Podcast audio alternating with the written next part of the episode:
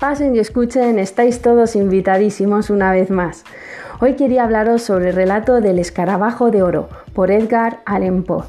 Este relato me ha parecido muy importante para nuestra cultura general, así como interesante, con consistencia y magnífico, debido a que por una parte produce humor, ya que algunas palabras las pronuncia mal y te ocasiona una intriga la cual te invita a seguir leyendo.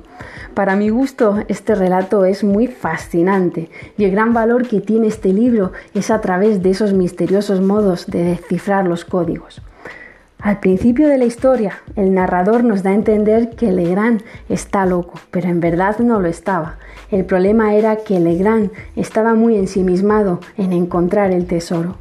Esta novela ha ocasionado por todo esto y por mucho más una gran influencia para las novelas de detectives o incluso la novela negra. Así pues, si no conocéis este relato, os animo porque os enganchará de principio a fin.